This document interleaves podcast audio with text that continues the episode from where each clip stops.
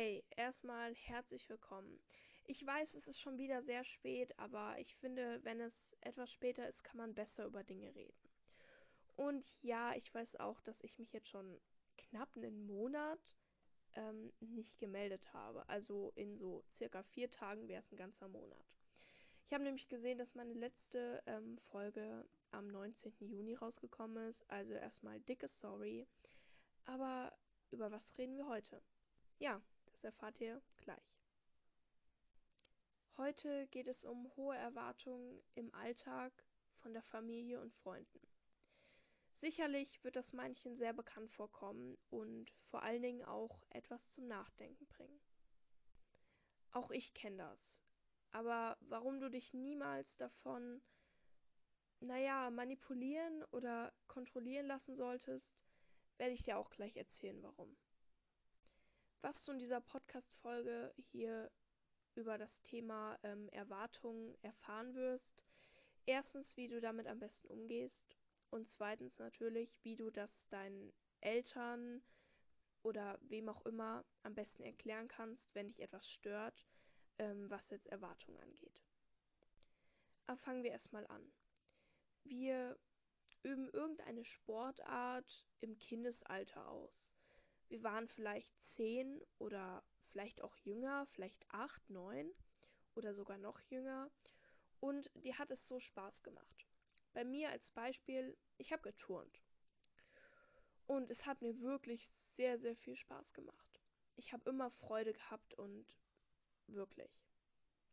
Aber dann kam dieser eine Tag, wo ähm, es halt einfach nur noch langweilig wurde, weil die Trainer gewechselt wurden und wir dann so einer Gruppe waren, wir nicht mehr so wirklich viel mit Touren gemacht haben und es sich einfach in die komplett falsche Richtung entwickelt hatte und es einfach nicht mehr das war, was ich mir gewünscht hatte. Einfach nicht mehr das, was ich machen wollte. Meine Oma hat mich immer zu diesen Touren begleitet, weil meine Mom entweder nie die Zeit dazu hatte oder allgemein meine Oma das Ganze eher gemanagt hat. Ich war ja auch mal reiten und so, aber naja, das ist jetzt auch schon über, ich würde behaupten, sieben Jahre her oder so. Aber kommen wir erstmal zurück zum Turnen. Wie gesagt, meine Oma hat das Ganze eher gemanagt, weswegen ich auf meine Oma zugegangen bin, ihr gesagt habe, dass mir es keinen Spaß mehr gemacht hat. Meine Oma ist da immer sehr, sehr positiv eingestellt und nicht so negativ. Sie hat deswegen nie irgendwie sowas gesagt wie, ja, das ist ja voll schade, dass du es nicht mehr machst und warum und so. Ich habe ihr die ganze Sache erklärt Sie hat mega verständnisvoll reagiert. Ihr müsst wissen, ich habe das bessere Verhältnis zu meiner Oma. Mein Verhältnis zu meiner Mutter ist, naja, so lala. Also ich würde es nicht unbedingt als positiv beschreiben. Deswegen nehmt es einfach nicht so hin und ja, was soll ich dazu sagen? Aber als ich es dann so meiner Mutter und so erzählt habe, ähm, war sie erstmal so ein wenig geschockt. Also weil sie so sich so dachte, ja, die hat da so ihren Spaß gehabt und jetzt so plötzlich. Ja, aber so ist das manchmal. Manche Elternteile haben zu hohe Erwartungen, auch was Noten angeht und auch was verschiedene Freizeitaktivitäten oder irgendwas anderes angeht. Sie müssen lernen, ihrem Kind beizubringen, dass man etwas also dass man sich bei etwas wirklich sehr, sehr sicher sein sollte, wenn man etwas möchte. Also wenn man, keine Ahnung, sich ein neues Handy kaufen möchte und dann das Geld dafür halt in, in das Handy reinfließt und so. Oder wenn man zum Beispiel reiten möchte oder Judo machen möchte. Ich habe nämlich auch mal Judo gemacht und Judo ist ähm, an sich schon cool gewesen, aber ich habe dann immer sehr dolle Kopfschmerzen bekommen. Das hat meinem Kopf einfach nicht gut getan, weswegen ich dann nach noch nicht mal einem halben Jahr aufgehört habe. Und da war meine Mutter natürlich auch ein wenig enttäuscht, weil sie halt diesen, naja, Mantel, was man da halt trägt, kaufen musste. Ähm, und das war halt natürlich auch nicht unbedingt immer so angenehm. Aber sie hat es zu meinem Wohl gemacht. Begeistert war sie aber nicht davon. Und jetzt zum Thema, wie man so etwas verhindern kann. Also erstmal als Elternteil sollte man natürlich darauf achten, dass man dem Kind nicht alles gibt, was es will. Denn wenn das so ist, dann lernt das Kind nicht mit weniger auszukommen. Wenn das Kind so erzogen wird, ähm, dass es, naja, in einer Rich Family oder allgemein auf gut Deutsch alles in den Arsch geschoben bekommt, dann bringt das einen auch nicht unbedingt viel weiter, sondern lässt einen einfach nur da stehen und ja. Ich meine, was ist denn, wenn das Kind später nicht so erfolgreich ist wie die Eltern und damit weniger Geld dasteht? Ich komme aus keiner wirklich reichen Familie. Deswegen bin ich es gewohnt, mit weniger auszukommen, obwohl es mir trotzdem gut geht. Also da erstmal vorab keine Sorge, mir geht's gut und so. Ähm, auch wenn immer mal ein paar Familienprobleme aufkommen. Das ist aber bei mir ja normal und ich komme damit klar.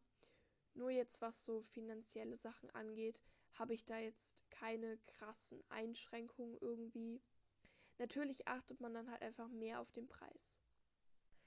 Aber naja, wie gesagt, was Erziehung angeht, ist es natürlich wichtig, dem Kind beizubringen, was gut, was schlecht ist und vor allen Dingen, was, naja, wie soll ich das sagen, was halt einfach besser ist. Besser für das Kind und besser für die Eltern.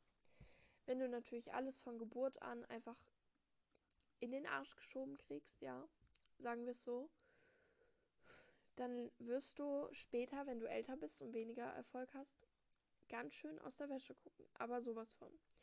Denn du bist es nicht gewohnt und stell dir vor, deine Eltern leben irgendwann nicht mehr und dann hast du nur noch, ähm, nur noch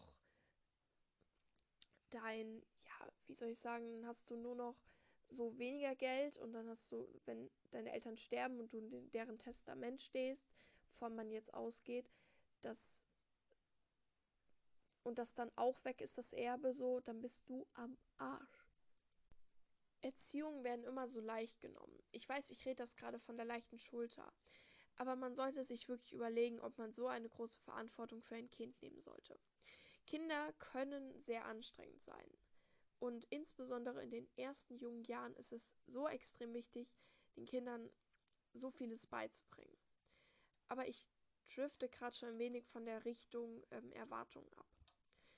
Natürlich, vielleicht kennt ihr es genauso wie ich, ähm, ihr übt irgendeine Aktivität aus und Familienmitglieder kriegen damit, dass ihr damit aufhört. Und dann ist das Ganze natürlich groß, weil die Großeltern vielleicht auch da Geld mit reingesteckt haben oder dich immer hingebracht haben und, und, und.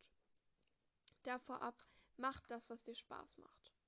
Wirklich, mach das, was du magst. Und hör nicht auf andere, wenn die sagen, ja, du hast es ja so schön gemacht, wie kommt das jetzt? Ach, mach's doch weiter. Nein, mach nichts weiter, was dir schadet oder was dir einfach keinen Spaß mehr macht. Mir ging es genauso. Mir hat Judo nicht mehr Spaß gemacht und mir hat Querflöte, ich habe Querflöte mal gespielt, auch nicht mehr Spaß gemacht aufgrund der Lehrerin. Da könnt ihr euch mal meinen ersten Pod meine erste Podcast anhören. Da habe ich ein bisschen mehr dazu erzählt. Der Podcast heißt ähm, Außenseiterleben. Wie ist das? Äh, mittlerweile bin ich kein Außenseiter mehr. Natürlich fühlt man, fühlt man sich in manchen Augenblicken immer noch so. Aber ich habe es jetzt nicht mehr so. Es, es ist einfach nicht mehr so schlimm wie früher oder allgemein werde ich nicht ausgeschlossen. Deswegen vorab, bevor diese Podcast gleich endet, hört nicht auf andere. Natürlich müsst ihr auch mal auf andere hören, auf Lehrer oder so. Aber wenn es in dem Bezug geht, was ihr selber entscheiden könnt, ey, will ich das jetzt weitermachen? Will ich das jetzt schmeißen so oder einfach lassen? Dann mach das, was du für richtig hältst. Hör auf dein Herz und hör nicht, in dem Fall, hör nicht auf andere. Denn andere können sich, wenn sie jetzt nicht unbedingt so eine Empathie haben, nicht wirklich in die Situation reinfinden und dir gute Ratschläge geben. Deswegen bleib gesund und wir hören uns hoffentlich die Tage nochmal. Ciao.